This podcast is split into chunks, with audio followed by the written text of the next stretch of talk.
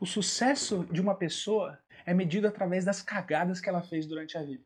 Pode parecer contra-intuitivo isso, pode parecer até besteira, mas pensa comigo. Quando você estava aprendendo a andar de bicicleta, você cometeu muitos fracassos, muitos equívocos, muitos erros, cometeu até algumas cagadas que te fizeram, talvez, quem sabe, ralar o joelho, se machucar, através de tentativa, erro, tentativa, erro, tentativa e erro, você conseguiu se equilibrar, você conseguiu perder o medo e pedalar. Você não ficava racionalizando o que, que as pessoas estão pensando. Meu Deus, mas aquele meu amigo ele já sabe pedalar e eu não sei. Todo mundo consegue pedalar, meus pais conseguem pedalar e eu não consigo. Uma criança, ela não fica se questionando dessa forma.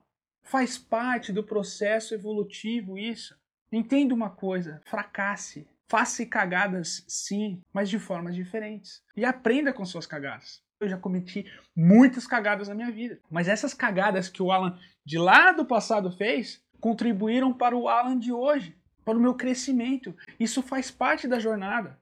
Na vida, por mais que a gente pense, ah, tudo vai ser bom, é claro, tudo vai ser maravilhoso. A gente tem que viver o presente com certeza, mas a vida é assim, é problema, problema, problema. Você tem que amar problema, eu tenho que amar problema.